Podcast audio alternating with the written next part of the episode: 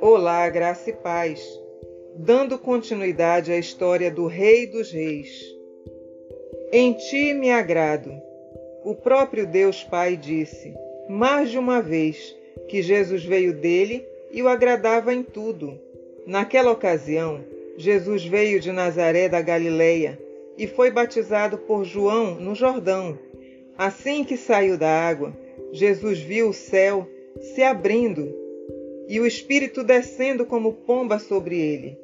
Então veio dos céus uma voz: Tu és o meu filho amado, em ti me agrado.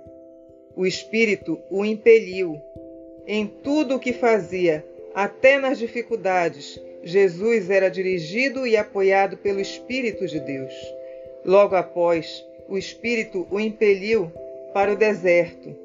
Ali esteve quarenta dias, sendo tentado por Satanás. Estava com os animais selvagens e os anjos o serviam. Proclamando as boas novas, Jesus comunicava a boa notícia de Deus, de que ele reinaria, isto é, governaria as pessoas. Depois que João foi preso, Jesus foi para Galiléia, proclamando as boas novas de Deus. O tempo é chegado, dizia ele. O reino de Deus está próximo. Arrependam-se e creiam nas boas novas.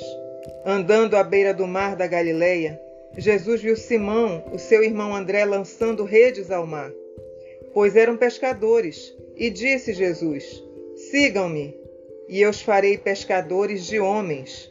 No mesmo instante, eles deixaram as suas redes e o seguiram.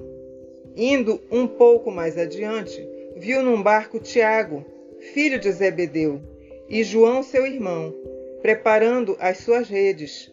Logo os chamou. Eles os seguiram, deixando seu pai Zebedeu com os empregados no barco.